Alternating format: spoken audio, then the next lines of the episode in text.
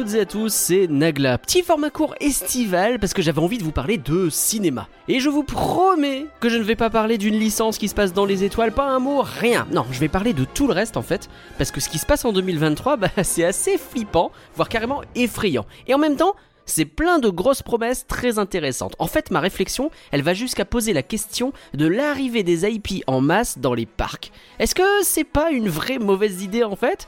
Bah peut-être pas. Mais vous savez quoi? On va en parler maintenant. Eh les amis, salut à tous, c'est Nagla et aujourd'hui je vous propose un top des pires beats du cinéma en 2023. Allez, c'est parti Bon ça, ça aurait été une intro de vidéo YouTube si j'avais fini YouTuber et pas podcasteur. Mais comme un jour quelqu'un m'a dit toi t'as un physique de podcasteur, eh ben je fais des podcasts. Mais derrière ce faux top que je pourrais faire se cache un fait terrible. 2023 enchaîne les gros bids au cinéma. Des bids, il y en a tous les ans. Mais il y a un truc effrayant quand on regarde quels sont les films qui bident en ce moment, parce que ça ressemble à des valeurs sûres qui s'effondrent une à une. Allez, je vous fais un petit récap là, avec plein de chiffres dedans. Accrochez vos ceintures, gardez vos mains et vos bras à l'intérieur des chiffres. Je sais pas ce que je dis.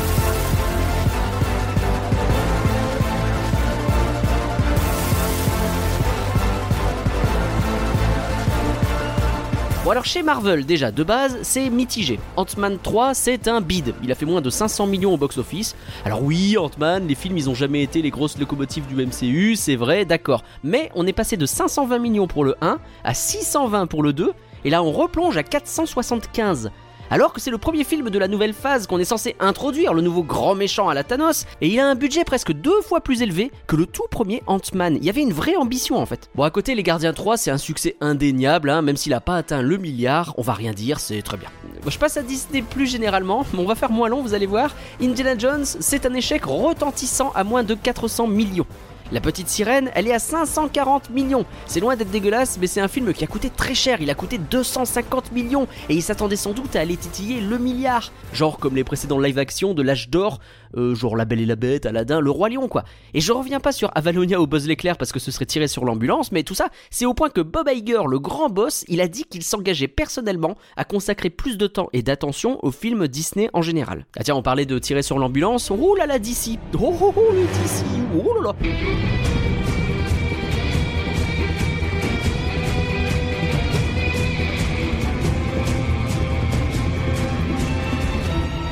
Bah c'est facile, hein. le dernier film du DC Universe qui a vraiment été un carton, c'est Aquaman en 2018. Ah là, on a eu un magnifique enchaînement hein, avec Morbius, Black Adam, Shazam 2 et alors The Flash. Mais que des désastres. Et ce qui est flippant, bah, je trouve, c'est surtout The Flash. Parce que bon, alors ok, l'acteur, il aurait dû disparaître façon claquement de doigts de Thanos, vu tous les bails qu'il a sur la tête. Mais si on met ça de côté, le film, il essaye de faire ce qu'a fait avec succès Spider-Man No Way Home. C'est-à-dire que The Flash, c'est un film multivers où tu fais venir bah, un vieux Batman iconique. Tu remplaces Andrew Garfield par le tout premier Batman et ça doit forcément cartonner. Dans la promo, de toute façon, si on regarde, c'est presque un film Batman le machin. Vous imaginez un film Batman qui bide?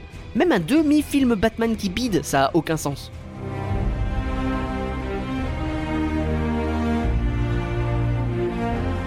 Et je vais continuer avec des licences qui sont moins proches de ce dont on parle d'habitude. Hein. Transformers, bah oui, parce qu'ils ont sorti un film qui a coûté 200 millions, il a rapporté que 400 millions. C'est pas du tout les chiffres que font les Transformers d'habitude. Fast X, oui, les Fast and Furious, il a coûté plus cher que Avatar 2. 340 millions Fast X. C'est le film le plus cher de la saga Fast and Furious. Et je vais prendre des gros guillemets, il ne fait que 700 millions. Il faut bien piger que les Fast, ce sont des films qui font le milliard, mais c'est facile en fait. Il y a même presque 1,6 milliard pour celui qui a le mieux marché. C'est une grosse contre-performance ce petit 700 millions.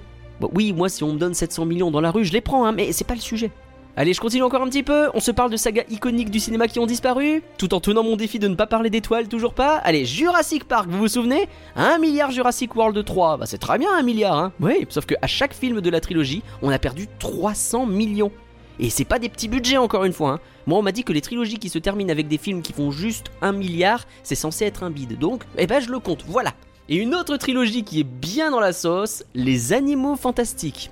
Alors eux ils ont perdu que 200 millions à chaque film, hein. mais autant dire que pour Harry Potter, l'une des licences les plus puissantes, le troisième opus a fait péniblement 400 millions au box-office. C'est un vrai désastre, au point que tout est en pause a priori pour ce qui est Harry Potter au cinéma. Bon, j'ai donné beaucoup de chiffres et beaucoup de licences, c'est le bazar dans vos têtes. Il y a aussi des films qui marchent au box-office, hein. et puis il y a le Covid qui a mis la misère dans les chiffres pendant un moment, donc pas facile de tirer des conclusions. Mais en 2021, le film qui rapporte le plus, c'est Spider-Man No Way Home. Et pour moi, c'était un petit peu le pic de réussite de la formule euh, fanservice dimension parallèle. J'ai l'impression que ça s'est hyper vite essoufflé en fait cette histoire. En 2022, les grands gagnants, c'est Top Gun et Avatar 2 avec aussi donc Jurassic World 3 que je juge décevant malgré son milliard, et puis il y a Doctor Strange et Black Panther 2, mais qui tous les deux n'atteignent pas le milliard, et pour moi c'est déjà une grosse alerte ça. Top Gun et Avatar c'est des grosses licences, hein, mais bah, c'est pas des licences surexploitées, c'est des vieux machins ressortis du formol. Je parle pas de Tom Cruise, hein, je me permettrai pas.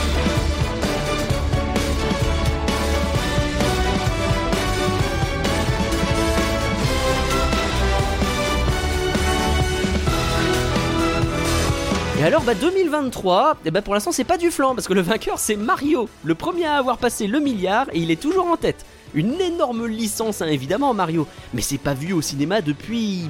Bah, depuis toujours, hein. le film des années 90, sans déconner, il compte pas, quoi.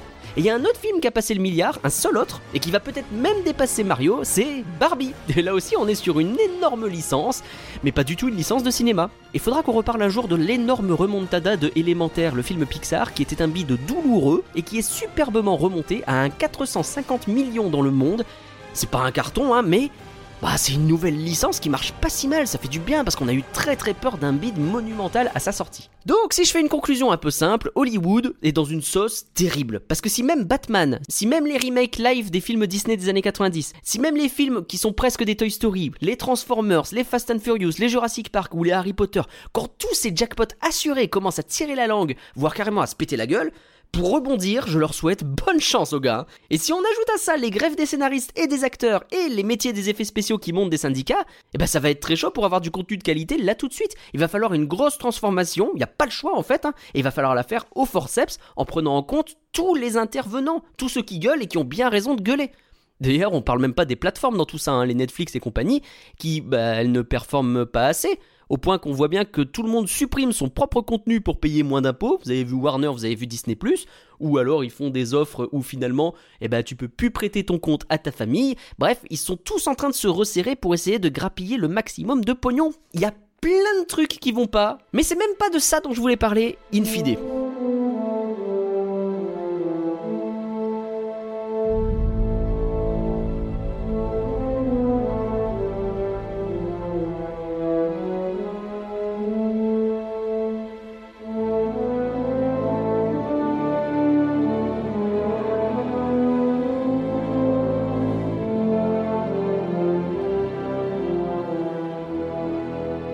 Remarqué, mais j'ai mis le focus donc sur les grosses licences, les trucs iconiques qui, bah rien qu'en 2019, ça voulait dire T'inquiète, avec un bon film de cette licence, on tape le milliard, c'est sûr, et on essaye d'aller même chercher un deuxième milliard. Et si le cycle de la licence surutilisée à la Marvel arrivait enfin à bout de souffle?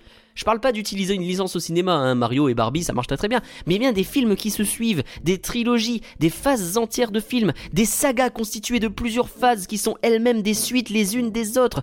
Parce que ben, c'est ballot et je vais caricaturer un peu, mais quand t'es Marvel et que t'essaies de créer une guerre iconique entre un méchant de Ant-Man que personne n'a vu et des éternels que personne n'a vu non plus, eh ben le prochain Avengers il va avoir un petit peu de mal à devenir l'événement qui était la grosse bataille contre Thanos quoi.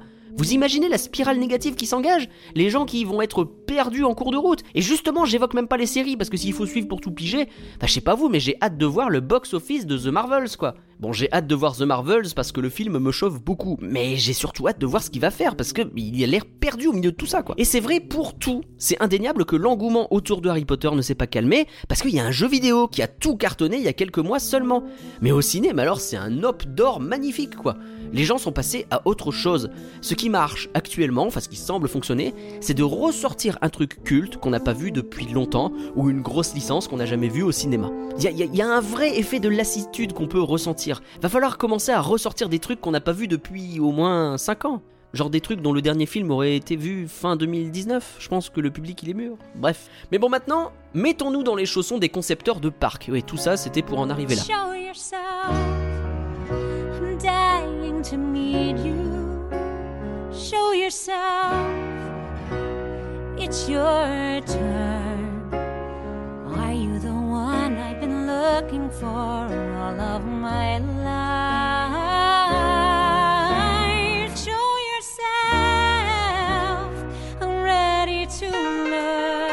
Le truc du moment, c'est de bourrer les IP, on a bien compris, et pourquoi pas. Mais quand tu construis un Frontierland, bah ton IP c'est le Far West à la base en fait, c'est un truc iconique qui est présent dans l'esprit collectif et qui est indémodable, c'est figé dans le temps. Est-ce que t'as envie de créer un univers sur une licence qui, bah dans 10 ans, n'existera peut-être plus? À Disneyland Paris, le temps qu'on se pose la question d'utiliser une licence, bah, elle est potentiellement déjà morte depuis 10 ans. Alors, les certitudes qu'on avait sur les méga licences, elles s'effritent dangereusement. Pour l'instant, c'est le cinéma qui paye le prix fort et ça entraîne une crise à Hollywood assez vénère. A pas que ça qui entraîne une crise, mais bref. Mais je pense que à terme, on va voir les effets sur les parcs. Je vous rappelle que les annonces de la D23, elles semblaient quand même assez frileuses sur le futur. Hein. Bah, je parle pas de Paris parce que là c'était plus que frileux, il y avait rien. Mais aux États-Unis, oui, on envisage un land avec du coco, du Encanto et euh, peut-être des méchants. C'est fini les gros lands sur une seule licence. On va mettre trois licences dans un même land, comme au Japon. Vous avez entendu parler de Fantasy Springs? Parce que au moins, si une licence bide, eh ben il y en aura deux autres qui seront là. Hey, j'ai une idée Et si on faisait des thèmes un peu plus globaux que ça, et qu'on essayait de mettre bah, de la licence dedans, mais de manière cohérente plutôt? C'est peut-être moins risqué finalement, non? Après, si on pouvait le faire de manière cohérente et pas juste mettre Coco bêtement dans le Far West, bah bref.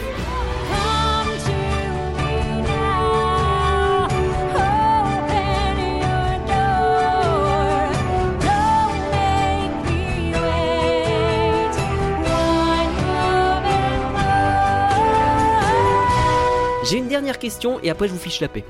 Dans un monde où un spin-off de Toy Story fait un bid fracassant au cinéma, est-ce que ouvrir un land La Reine des Neiges, plus de 5 ans après le dernier film, c'est vraiment une certitude absolue de succès? Les enfants qui ont rêvé devant ce film, ils vont avoir 6 ans de plus en 2025.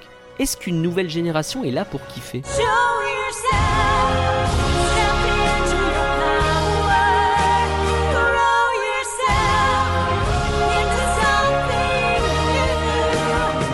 Merci d'avoir écouté ce Rien qu'une pensée. Désolé, j'ai fait une avalanche de chiffres, mais j'ai essayé de rendre ça aussi clair que possible. Fallait bien que j'illustre mes propos de toute façon. Si vous voulez aller plus loin sur les problèmes du cinéma, je vous recommande une vidéo YouTube de écran large qui s'appelle Bid de Marvel Transformers The Flash Hollywood en crise. Vous y retrouverez une partie de ce que j'ai exprimé, mais finalement mon but c'était de parler d'autre chose, donc il y a plus de choses à voir dans cette vidéo.